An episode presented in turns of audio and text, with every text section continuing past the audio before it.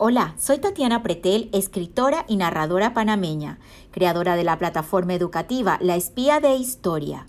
Vamos a viajar en el tiempo hasta la Segunda Guerra Mundial a conocer una historia que desde 1945 toca a varios lugares del mundo, inclusive a Panamá.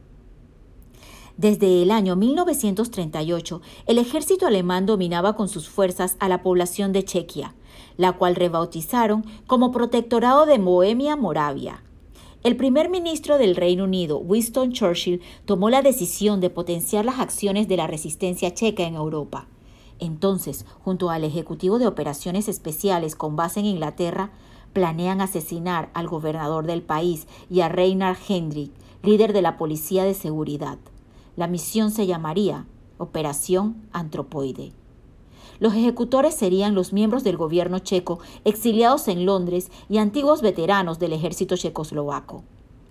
A las 22 horas del 28 de diciembre de 1941, el bombardero Halifax de la Fuerza Aérea Real Británica despegó del aeródromo de Tamir, en Inglaterra, sobre Darmstadt, en Alemania, en donde a punto estuvo de ser derribado por cazas de la Fuerza Aérea Alemana pero por causa de una tormenta de nieve, los tres paracaidistas tuvieron que abandonar el avión antes de lo previsto y saltar cerca de la aldea de Nevidi. Fueron recogidos, auxiliados por miembros de la resistencia checa. Al retomar la operación, los comandos empezaron a vigilar el coche de Reinhard Hendrik. Hicieron un intento de asesinato colocando un cordón de acero en un bosque por donde transitaba Hendrik, pero ese día no apareció.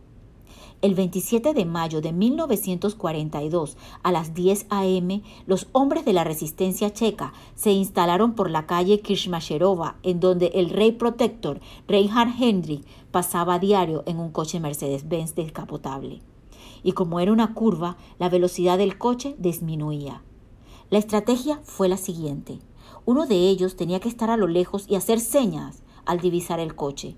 Otros dos aguardarían el objetivo con una metralleta y con una granada de mano. En cuanto apareció el coche con Reina Henry, uno de ellos salió del escondite y apretó el gatillo, pero para su mala fortuna se encasquilló. El otro arrojó la granada que estalló por las ruedas traseras del coche. Reina Henry y su conductor, Johannes Klein, descendieron del vehículo, sacaron sus pistolas y dispararon contra los comandos. El intercambio de balas duró poco. El único herido fue Johannes. Todos los demás huyeron. Reinhard Hendrik creyó salir ileso de la operación antropoide, pero de pronto sintió un dolor en la espalda y se dio cuenta que una esquirla de la granada se le había incrustado en la columna vertebral. Fue trasladado de urgencia al Hospital Buglova de Praga, y es en donde se dan cuenta de la presencia de saturación en su pulmón izquierdo la rotura de la punta de la undécima costilla y detectaron restos de metralla y tapicería del coche junto al vaso. Con una septicemia ingresa al hospital Bugloka. Trajeron especialistas alemanes, incluyendo el doctor personal. Durante los días siguientes el rey protector mejoró, pero de manera inesperada cae en coma irreversible hasta el 4 de junio de 1942, cuando es declarado muerto. Es entonces cuando la Gestapo y la policía checa empiezan a buscar a los culpables y decretan toque de queda. Dictan una recompensa de 10.000 coronas a quien diera información sobre los asesinos. El sargento Karel Kurda, quien acababa de llegar de Gran Bretaña, no pudo resistir la oferta por los alemanes y traicionando a su gente se presentó a la Gestapo. Dio toda la información de la operación los alemanes acudieron a la iglesia de San Cirilo y Metodio, en donde se escondían los miembros de la operación antropoide. Entonces comenzó un tiroteo de dos horas. Aquí muere uno de los ejecutores, porque se suicida ingiriendo veneno. A los resistentes se les ofreció ser considerados como prisioneros de guerra, según la Convención de Ginebra. Ellos se negaron. Los alemanes comienzan a usar métodos más crueles.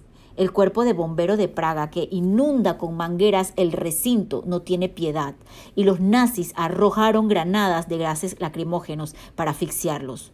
Hubo resistencia, pero fue en vano.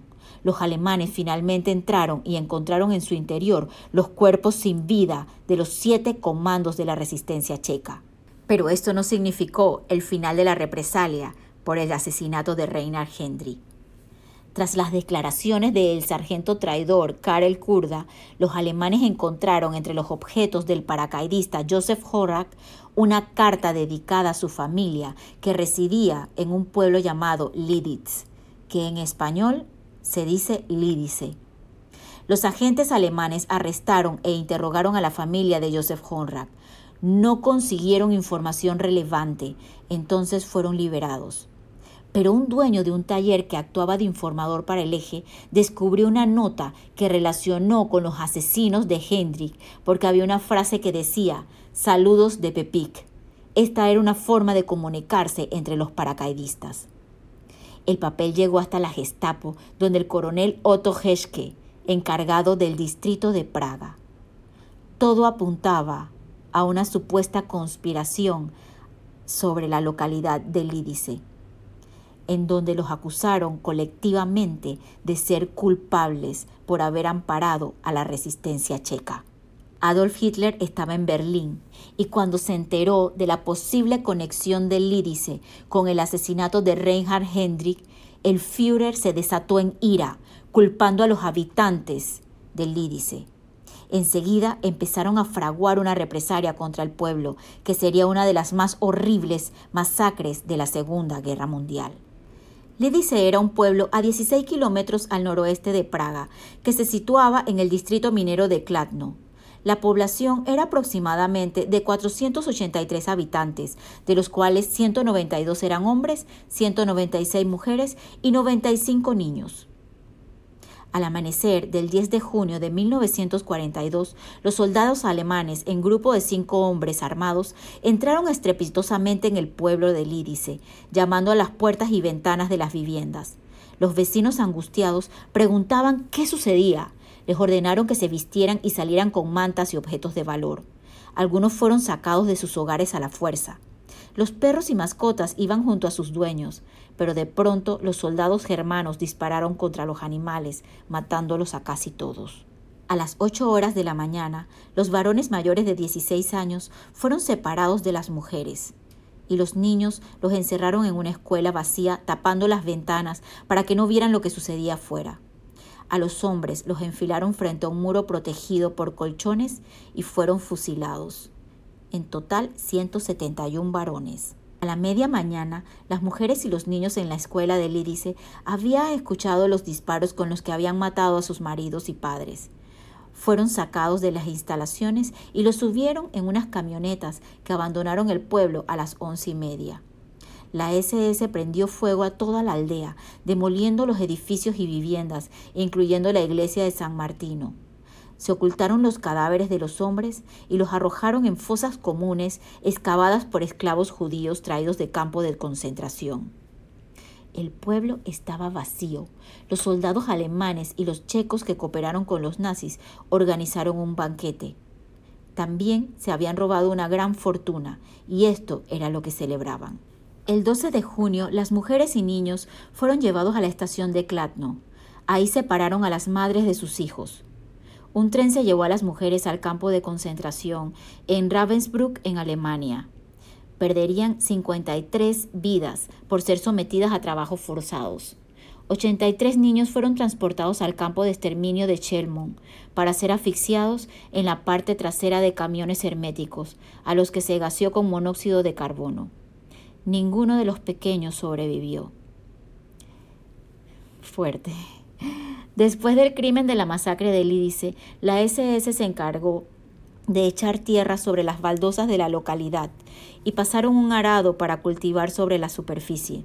Todo esto con el fin de borrar a Lidit o Lídice del mapa de Europa y el mundo. La noticia fue anunciada públicamente en todos los medios de comunicación de Estados Unidos, Iberoamérica y la Commonwealth. De hecho, muy pronto los titulares de todo el mundo amanecieron con el siguiente rótulo. Una cosa tan horrenda no había ocurrido desde la Edad Media. Al terminar la Segunda Guerra Mundial, en 1945, las tropas de la Unión Soviética entraron en lo que antes había sido Lídice y encontraron la fosa común de los varones ejecutados en 1942. Se comenzó a reconstruir en el pueblo, al que curiosamente volvieron algunas pocas de las mujeres sobrevivientes. Varios países donaron dinero para restaurar la localidad. A la caída del comunismo en 1991, el nuevo régimen democrático construyó, es que es demasiado fuerte, construyó un parque monumento en honor a las víctimas, con estatua de los niños deportados, mientras que en el 2011 se estrenó una película titulada Lidice. El objetivo del Tercer Reich de borrar Lidice del mapa de Europa nunca fue posible. Se construyeron monumentos en honor a las víctimas, se erigieron en Norteamérica, así como en La Habana, Cuba y Montevideo en Uruguay. De igual forma, en Iberoamérica, la palabra lídice fue convertida en un nombre de niña. También varios países empezaron a nombrar pueblos y ciudades con el nombre de Lídice. En Brasil, la ciudad de Vila fue rebautizada con el nombre de Lídice, lo mismo que San Jerónimo en México, eh, que Esperanza Valparaíso en Chile, que Stern Park en Estados Unidos y que Calf en Israel, además de dos pueblos rurales en Venezuela. En Panamá, el Potrero era uno de los trece corregimientos del distrito de Capira y se encuentra en las faldas del Cerro Trinidad. Sus tierras son fértiles y llanas. El 4 de septiembre de 1943, Por parte del Ayuntamiento de Panamá se promulga la resolución número 144, en la cual se ordena el cambio del nombre del potrero por el del Lídice, en homenaje a una comunidad de Checoslovaquia.